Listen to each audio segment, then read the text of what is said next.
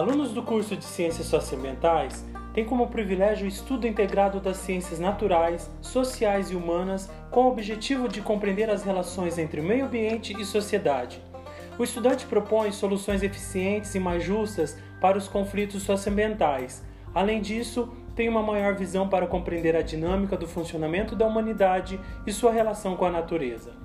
Através disso, vamos levantar questões e desafios do cotidiano em uma abordagem interdisciplinar para refletir e intervir de forma metódica e integrada sobre os processos que envolvem as relações entre a sociedade e ambiente em dimensões sociais, culturais, econômicas, políticas, espaciais, históricas e ecológicas por um mundo viável a longo prazo.